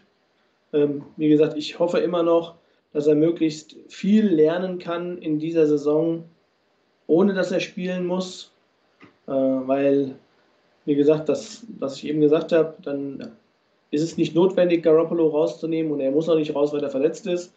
Ähm, und dann äh, kann man am Ende dieses Jahres dann noch einen, einen, guten Preis bekommen für Garoppolo, wenn man ihn, wenn man ihn wegtradet und, und Lance hat hoffentlich ein Jahr lang gelernt wie Patrick Mahomes und kann dann im Jahr drauf übernehmen. Das ist jetzt ein sehr optimistisches Bild, was ich dann gezeichnet habe. Und äh, ja, aber gut, ich bin nicht äh, Kyle Shanahan, als dass ich jetzt mir hier anmaße zu sagen, was richtig und falsch ist. Ja. Aber das ist ja das, wo wir alle von träumen. Ja, also Also Brady hat fast ein Jahr lang gelernt, äh, Rogers hat drei Jahre gelernt äh, ne? und so weiter und so fort. Steve Young, äh, ich glaube, der hatte schon irgendwelche anderen Pläne, dass er mal in Montana vorbeikommt. Und ähm, es, es tut bestimmt nicht, äh, oder schadet nicht, wenn man in dieser Liga äh, oder wenn man aus dem College kommt, eine gewisse Zeit des Reifens bekommt als Quarterback und dann soll, dann wird Lenz vielleicht eben oder hoffentlich ähm, eine ähnliche Karriere wie die genannten hinlegen. Äh, wollen wir mal langsam zum nächsten Spiel kommen? Ähm, Rainer hat noch eine, Wir haben noch ein paar Fragen hier unten stehen. genau, Denn raus für Mosley? richtig, genau, die, die zeige ich auch gerade. Ich wollte sagen, Rainer hat noch eine fiese Frage gestellt. Wer ist denn raus für Mosley, Lenoir oder Norman? Ja, Boah, äh, Ja. vielleicht keiner. Vielleicht spielt Mosley auch erstmal gar nicht. Und Lenoir und Norman haben jetzt in den beiden Spielen äh, vielleicht oder auch im, im Training dann sogar die Nase vorn. Also äh, ich sag's mal so, ich, das ist jetzt ein bisschen schwer einzuschätzen. Ähm, spontan würde ich, würde ich sagen, jo, Lenoir äh, hat toll gespielt bisher als Rookie. Wäre blöd, wenn man ihn jetzt rausnimmt. Äh, Norman äh, auf der anderen Seite ist derjenige, der Erfahrung hat, wenn ich eben Ja. gegen die Corner, äh, gegen die Wide Receiver in den nächsten Spielen, wenn ich daran denke, an äh, Devontae Adams, an äh, DeAndre Hopkins, an, ähm, ich glaube, wen haben wir dann noch? Die Seahawks mit, mit Tyler Lockett und, und äh, Metcalf, Metcalf, äh, genau, also Megatron 4.0. Äh, ja, wenn man dann an die denkt, dann ähm, ja, denkt man vielleicht eher, ja, da darf jemand wie Norman ran, der ist, äh, der ist vielleicht erfahrener, wie man damit umgeht. Aber ich finde, ähm, es muss nicht unbedingt sein, dass man jetzt sagt, automatisch Mosley kommt zurück, der war der Starter und, und übernimmt die Position. Das hängt einfach davon ab, wer im Training den besseren Eindruck macht für mich. Also ich tue mir da auch schwer, einen rauszupicken. Eben genau aus den Gründen, die du eben genannt hast. Lenoir hat ähm, es bis jetzt richtig gut gemacht. Norman ist der erfahrene Spieler, der, wie ich fand, auch, ähm, ja, auch wenig zugelassen hat, also mit einer gewissen Erfahrung, Abgezocktheit da auch agiert hat. Und äh, da Mosley jetzt nicht Verrett ist, wüsste ich auch nicht sofort, dass ich sage, der oder der muss raus. Ist, jetzt reden wir uns natürlich beide wunderbar raus aus der Geschichte. Aber ich sehe im Moment auch nicht ähm, den, den klaren, den ich rausnehmen würde und kann glücklicherweise sagen, ich bin nicht in Santa Clara oder wo auch immer das Training gerade stattfindet vor Ort und kann dementsprechend ähm, die, also die Coaches müssen es wissen, wer da ähm, vielleicht Ich glaube, nach der, nach der Gesamtleistung müsste man eigentlich sagen, Norman hat ein Spiel gemacht, ist später reingekommen. Hm. Wenn Mosley der klare Starter ist, dann ist äh, eigentlich für mich die Nummer zwei im Moment Lenoir. Ähm, vielleicht erübrigt sich das Ganze auch, weil die Packers ohnehin ja gerne mit drei oder mit vier Wide Receivers spielen. Äh, dann diskutieren wir gar nicht mehr darüber. Dann Ja. sind wir nur froh, dass vielleicht Mosley auf dem Feld steht und nicht, äh, nicht Embry Thomas oder, oder, oder der Johnson. äh, Dante Johnson, genau. Ich glaube, das sind die Fragen gewesen, oder? Habe ich noch eine übersehen? Ich Ja, aktualisiere gerade. Fragen nicht mehr. Ähm, Rainer hat nochmal darauf hingewiesen, dass die Blitz-Percentage der Niners nach zwei Spielen bei nur knapp 17% liegt und über die Saison 2020 lag sie bei knapp 33%. Also so kann man sich täuschen. Ich hätte jetzt irgendwie gefühlt gesagt, äh, dass, ähm, ja, vielleicht ist das auch bei Salah eine Entwicklung gewesen, dass er am Anfang weniger geblitzt hat und am Ende mehr und ähm, als das System besser die einzelnen Rädchen besser ineinander gegriffen haben und 2020 eher dann auch aggressiver in Anführungsstrichen und mehr mit, mit Blitz Mhm. und ähm, auch mal ein bisschen mit Überraschungseffekt ge äh, gearbeitet hat, ähm, wäre er da, glaube ich, so eine, so eine, ähm, so eine ganz äh, klassische, oder dass er nicht so eine ganz klassische Konstellation hatte. Äh, meine vier Leute vorne in der D-Line, die müssen den Druck ausüben und alles andere, ähm, die anderen, anderen sieben gehen in, in, in die Coverage. Äh, ich glaube, ähm, das war vielleicht am Anfang so und ähm, vielleicht hat sich das am Ende dann tatsächlich so, wie es Rainer ja, wenn, das, wenn er die, die Infos irgendwo her hat, wird das ja stimmen, alles, was er da rausgesucht hat. Dann ähm, hat sich das vielleicht auch geändert, aber da merkt man, dass man selber dann äh, manchmal einen ganz anderen Eindruck hat, äh, als vielleicht die Zahlen hergeben. Ja. Obwohl, wie gesagt, also Pro Football Reference behauptet, es wären neun Blitze gewesen. Dann wäre es schon ein bisschen mehr. Ähm, ja, aber Rainer wird die Zahl auch von irgendwoher haben, da bin ich mir ganz sicher. Ähm, ich habe auch irgendwo gelesen, Max Crosby hatte 16 Quarterback äh, Pressures, der nächste schreibt 19. Also ähm, so ein bisschen ist da, glaube ich, auch immer eine Interpretationssache. Was zählt man hier oder dazu? Aber äh, es ist vielleicht auch eben Jalen Hurts mit geschuldet gewesen. Weil ich weiß nicht, ob ein Blitz gegen einen mobilen Quarterback immer unbedingt das Beste ist. Äh, gerade vielleicht eine O-Line, die das gut dann nach außen hin kanalisieren kann.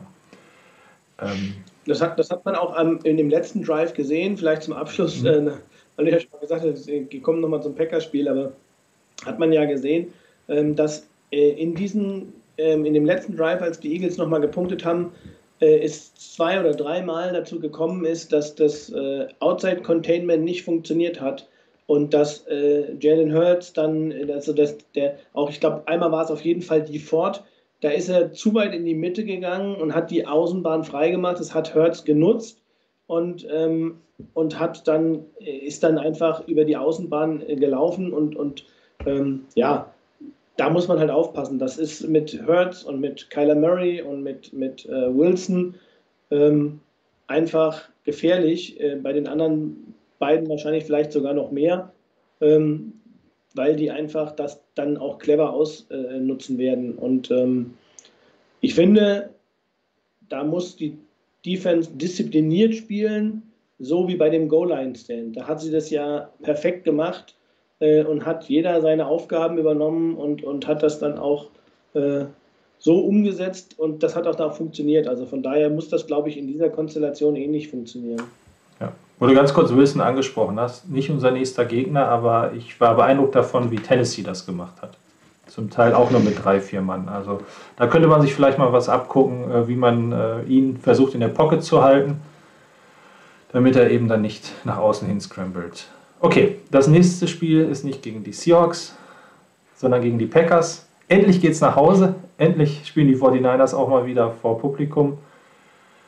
Ich denke, das alleine wird sie schon hochgradig motivieren. Dafür dann dazu noch gegen die Packers das Sunday Night Game, was sowieso meistens noch viel aufregender als das Monday Night Game ist, für mich zumindest persönlich. Da es ja auch individueller zum Teil festgelegt werden kann. Ähm ja, ähm, die Packers haben, da waren wir uns eben auch einig im Vorgespräch, sechs äh, Viertel gebraucht, um in die Saison zu starten. Was erwartet uns denn jetzt? Die äh, Packers der letzten zwei Viertel oder sind die vielleicht, wissen die auch noch gar nicht so richtig, wo sie stehen im Moment?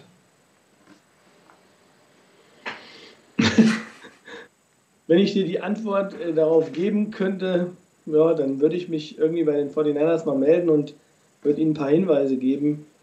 Äh, ja, keine Ahnung. Also auch da rein vom Papier her, ich glaube äh, Aaron Jones, äh, wie sie alle Tonyan, äh, dass die das äh, Footballspiel verlernt haben. Also in der Offense ist das nach wie vor, mit dem man rechnen ähm, Ich glaube, sie haben vielleicht ein bisschen Schwierigkeiten, weil da sind. Äh, Bakhtiari ist nicht. Elton Jen Jenkins, der eigentlich Left Guard spielt, ist auf Left Tackle schon jetzt ausgewichen als Ersatz für Bakhtiari. Der ist aber auch angeschlagen, Jenkins. Äh, der wird wohl wahrscheinlich die ganze Woche nicht trainieren, hat eine Knöchelverletzung und ähm, muss sehen, dass er, äh, dass er tatsächlich. Ähm oh, jetzt, hast du, jetzt beschwert sich aber jemand bei dir. Ja, aber nur du hörst es über Skype. Es ist nicht auf dem Ether. ähm, nee, äh, also Jenkins ist verletzt und wird wahrscheinlich ähm, dort äh, gucken, wird man gucken müssen, ob er spielen kann. Er wird wahrscheinlich nicht trainieren, weil er äh, tatsächlich ähm, komplett äh, sehen muss, dass er die, die äh, Verletzung aus, auskuriert, wenn er überhaupt spielen will. Also von daher, ähm, ja, das wird schwierig sein. Auf der, in der Defense gibt es auch ein paar Ausfälle bei den Packers. Einer von den Smith Brothers, der Darius Smith, glaube ich, ist verletzt, spielt nicht. Ähm, auf ähm, Cornerback sahen sie nicht so stark aus, aus meiner Sicht. Äh, jetzt auch im Spiel gegen die Lions in dem ersten, in dem ersten, im ersten äh, zwei Vierteln. Ja, gab auch noch ein paar, die gesagt haben, äh, die Packers haben erst angefangen, Football zu spielen, beziehungsweise die Lions haben aufgehört, Football zu spielen, als es angefangen hat zu regnen. Ähm, das war tatsächlich so, also fast mit einsetzendem Regen ähm, war, war das Spiel irgendwie dann zu Ende. Und die Lions haben bis dahin ein gutes Spiel gemacht. Also, ähm, ja, wie gesagt, die 49ers hatten die Lions bis zwei Minuten vor, vor Schluss im, in, im, im Sack auf gut Deutsch. Und äh, dann haben sie irgendwie schon den, den, äh, das Siegerbier irgendwie schon in der, im Kopf gehabt oder was, keine Ahnung, die 49ers. Und haben in den letzten zwei Minuten ja irgendwie ganz übel dann sich angestellt. Und ähm, ja, die Lions haben das gut gemacht, war es eher umgekehrt. Also ich glaube, das wird kein einfaches Spiel. Ich glaube, Rogers ist äh, immer noch äh, einer der besten Quarterbacks in der Liga, auch wenn es da Zwistigkeiten gab. Ich glaube, ähm, die Zwistigkeiten waren aber nicht zwischen Spielern, sondern ich glaube, das war dann eher dem Verein und äh, ich glaube, da wird auch keiner jetzt den Rest des Teams irgendwie hängen lassen. Also dafür ist er zu sehr Profi und will er auch, glaube ich, zu sehr gewinnen. Von daher. Ähm, Gegen die Niners sowieso immer, glaube ich. Also, ohnehin, glaube ich, genau. Besondere Motivation für ihn, glaube ich auch. Ja. Also äh, ich glaube, den Rogers aus dem ersten Spiel werden wir nicht sehen, der dann spät, der dann ja sogar gebencht wurde.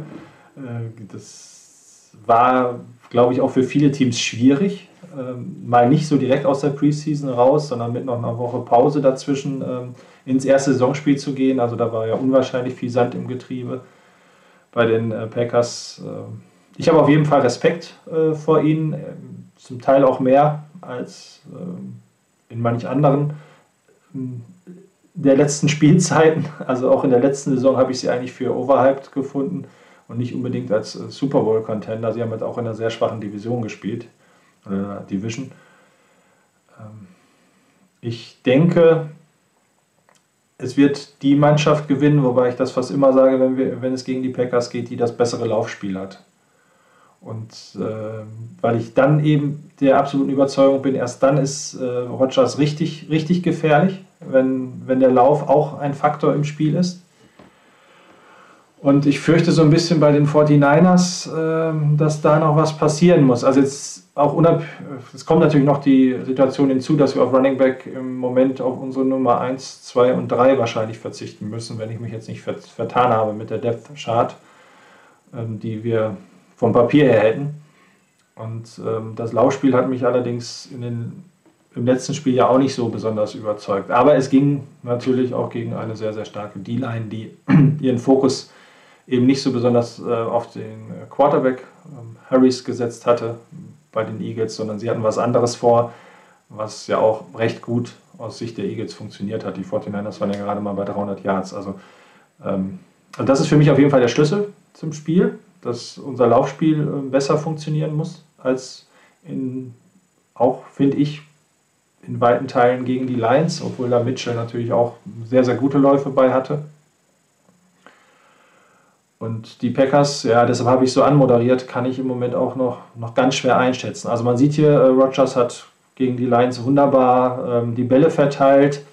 Ich glaube, dieser Pass über die Mitte für knapp 15 Yards, ähm, da ging hinterher viral, dass Eli und Peyton Manning, die sich gemeinsam mit Brad Favre das Spiel angeschaut haben, Peyton Manning wohl sagte, wie kann man da diesen Pass in die Dreifachdeckung spielen, wo ich zwei, drei andere Anspielstationen habe. Ähm, das war ein Pass an die 5-Yard-Linie. Falls ihr es ähm, gesehen habt, das Spiel, könnt ihr euch eventuell daran erinnern.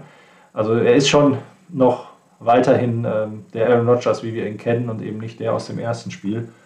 Und dazu kommt dann natürlich unsere Nemesis aus den letzten Jahren, Davonte Adams, und jetzt nicht gerade mit den besten Cornerbacks. Also ich würde mal sagen, aus Sicht der Packers, die haben uns zwar letztes Jahr geschlagen, aber das war ja gegen eine äh, San Francisco 49ers C-Mannschaft. Mit Verlaub gesagt, äh, aus Sicht der Packers ist es, glaube ich, so nach dem Motto, so nah wie jetzt waren wir selten dran, sie zu schlagen. Wenn man mal sieht, wenn beide mit ihrem besten Personal auf dem Feld stehen. Ähm, ja, also Adams ähm, bewegt sich überall.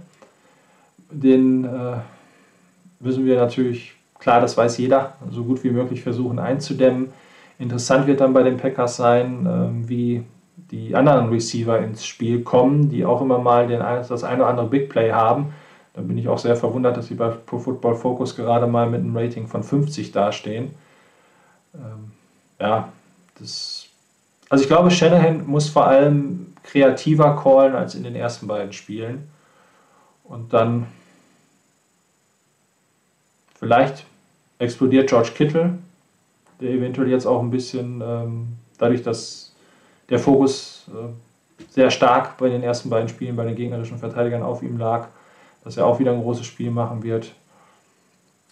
Es wird eine höchst interessante Partie, also da bin ich mir sicher. Die Teams kennen sich gut, die Koordinatoren, die Headcoaches kennen sich, sind ja fast befreundet, ist ja fast eine Art Klassentreffen, wenn man aufeinander trifft. Naja, Klassentreffen mit äh, ein paar ein paar Misstönen, wie man äh, heute ja feststellen durfte. Ach so. Ob das einfach auch nur eine Geschichte ist, äh, die jetzt nochmal hochgekocht wird, um so ein bisschen das Spiel nochmal äh, ein bisschen anzuheizen. Ähm, weiß nicht, ob du es gesehen Nee. hast. Äh, da ging, ja, es ging um die, ähm, um die äh, mögliche Anfrage der 49ers äh, bei den Packers wegen Aaron Rodgers so. äh, vor dem Draft. Ja.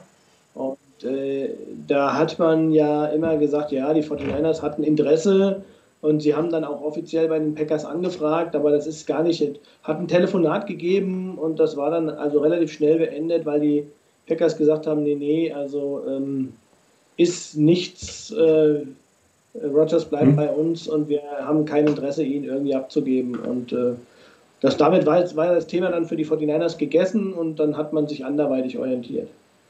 Und jetzt, heute kam dann irgendwie, äh, ich weiß nicht, Michael Silver oder wer es war, hat dann irgendwie ähm, Tweets äh, abgesetzt, in denen er eine Situation schildert, äh, wo es wohl ähm, vor dem Draft äh, irgendwo im, in einem Meeting Room der 49ers äh, ein, ein Telefonat gegeben habe. Da müssen dann, ähm, ich glaube, Mike McDaniel telefoniert haben mit angeblich mit Robert Sala und dem äh, und äh, Mike LeFleur, dem Bruder von Matt LeFleur, die dann ja bei den Jets waren und die haben sich so ein bisschen über die Draft äh, unterhalten, ja, und über die Quarterbacks und hoffentlich nehmt ihr auch nicht den richtigen Quarterback. Wir haben Wilson gar nicht richtig angeguckt, so ungefähr, die 49ers dann gesagt und da sei dann ähm, sei Shanahan dazu gekommen und Shanahan habe äh, dann auch irgendwie noch sich da ein bisschen eingeschaltet in diese, in diese Diskussion und hätte dann gesagt, na, ihr habt doch euren Quarterback schon. Und dann hat, äh, hat ähm, Shanahan gefragt, wie, wen denn? Ja, Aaron Rodgers.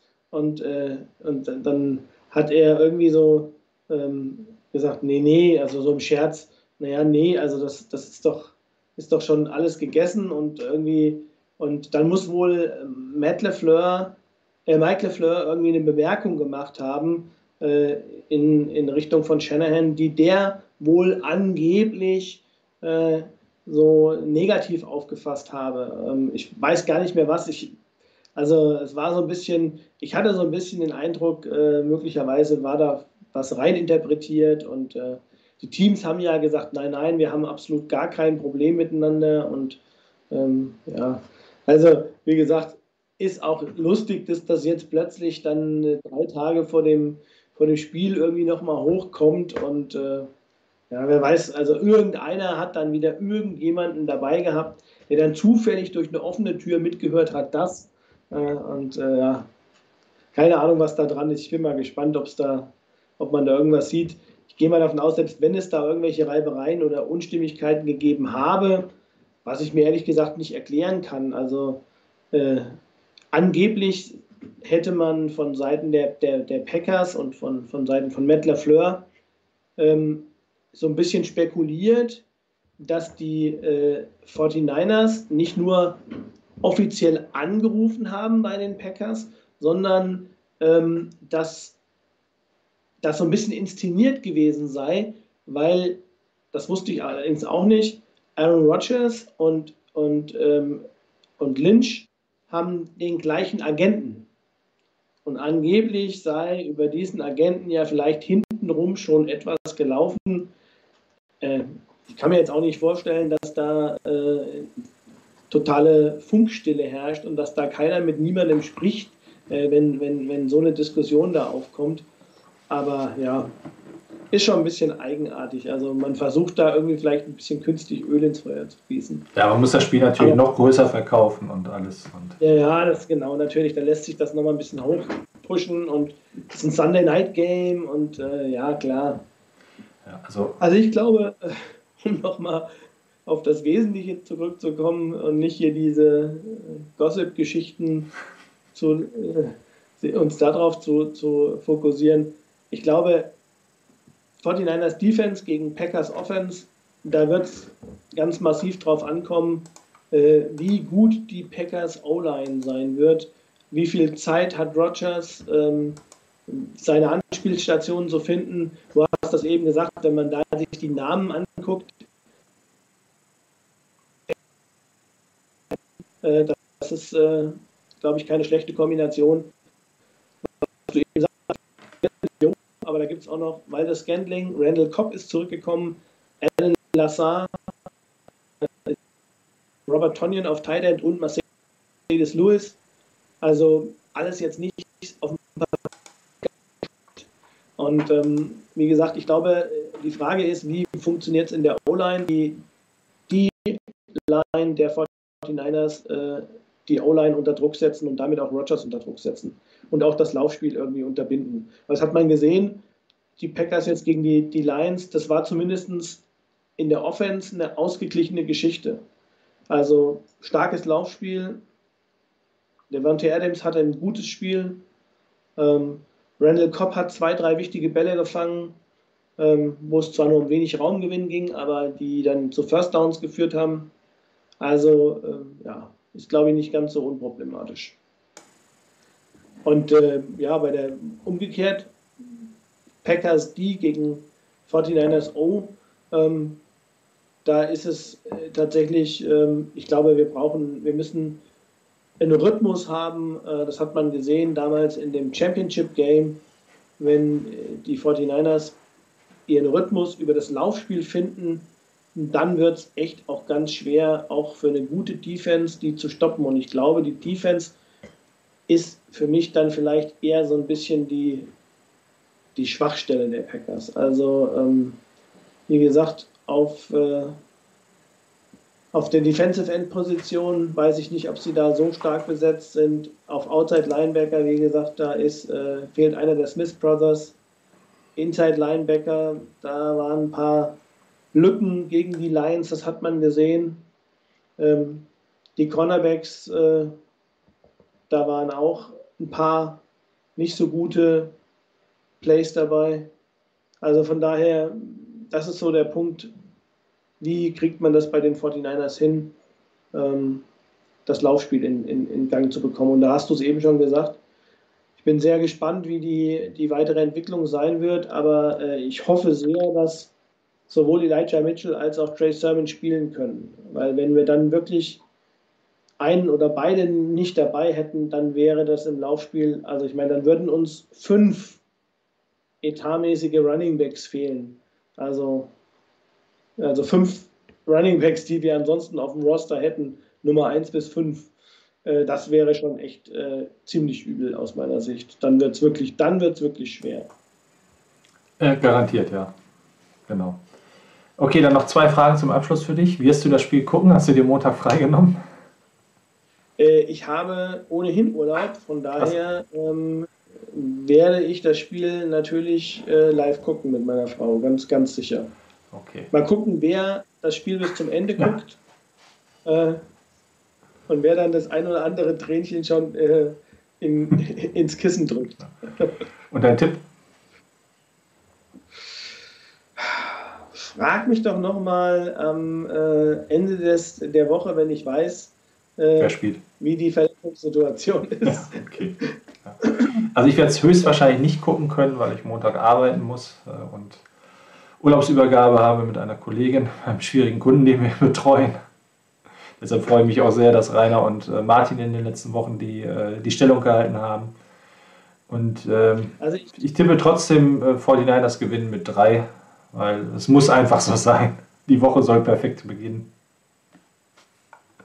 also ich tippe auch auf den 49ers-Sieg. Ähm, also ich, ich, wie gesagt, es fällt mir, fällt mir schwer, ähm, mich da irgendwie anders zu positionieren. Und ich glaube auch, ähm, letzte Saison, das war kein äh, Maßstab. Äh, diese, dieses, das, das Spiel in Green Bay letztes Jahr war ähm, überhaupt nicht vergleichbar. Ich weiß nicht, wer, wie gesagt, du hast ja eben gesagt, C-Truppe. Also ähm, alleine durch die Quarterbacks, die dort gespielt haben ähm, und das Quarterback-Play, ich glaube, damals war, wer, ich weiß nicht, wer hat denn gespielt? Ich glaube, es hat nicht besser gespielt, es hat. Ich meine, äh, Miles hätte gespielt. Aber wie hat bitte? nicht Miles gespielt oder war der auch schon verletzt? Äh, nee. Ich, ich meine, Miles, hat ne? gespielt, ja, ja. Ja. Dann ist Also Bessert, glaube, glaube ich, irgendwann reingekommen, meine ich, nachdem Green Bay gefühlt mit fünf Touchdowns vorne war oder irgendwie so. Aber ähm, ja, wie gesagt, das war, äh, war nicht das 49ers-Team, was äh, jetzt auf dem Platz steht. Mhm. Insbesondere auch nicht in, und das ist so auch meine, meine große Hoffnung, einfach mit einer wirklich verbesserten O-Line und mit Spieltag zu Spieltag äh, einer besser zusammenwachsenden O-Line. Auch äh, das merkt man einfach, wie stark Alex Mack auch äh, jetzt den Laden dort zusammenhält. Äh, ich finde, das ist, äh, ist eine deutliche Verbesserung und macht sich sofort auch dann auf der äh, Guard-Position und äh, auch dann letztlich sogar bei McClinchy einfach bemerkbar, äh, weil das einfach ähm, mehr Sicherheit gibt, wer da in der Mitte steht. Und ähm, ja, deshalb glaube ich, wenn wir da über diesen Schlüssel mit einer guten O-Line, mit einem funktionierenden Laufspiel, wenn wir das hinbekommen, dann gewinnen wir das Spiel. In dem Sinne, ein tolles Schlusswort. Wünschen wir euch allen, dass ihr nach Möglichkeit A das Spiel sehen könnt und dann natürlich auch das Spiel genießt. Am Sonntag, ansonsten in der Aufzeichnung, äh, am besten vorher nicht auf unsere Seite gehen, weil dann habt ihr es garantiert, ähm, wisst, wie ihr gespielt habt. Aber ihr seid ja alle alte Hasen mit, dem, mit unserer Webzone und wisst genau, äh, wie ihr da am besten umgeht. Ja, wir wünschen euch noch einen schönen Abend, eine tolle Restwoche und bis zur nächsten Woche, bis zum nächsten Mal. Tschüss und macht's gut.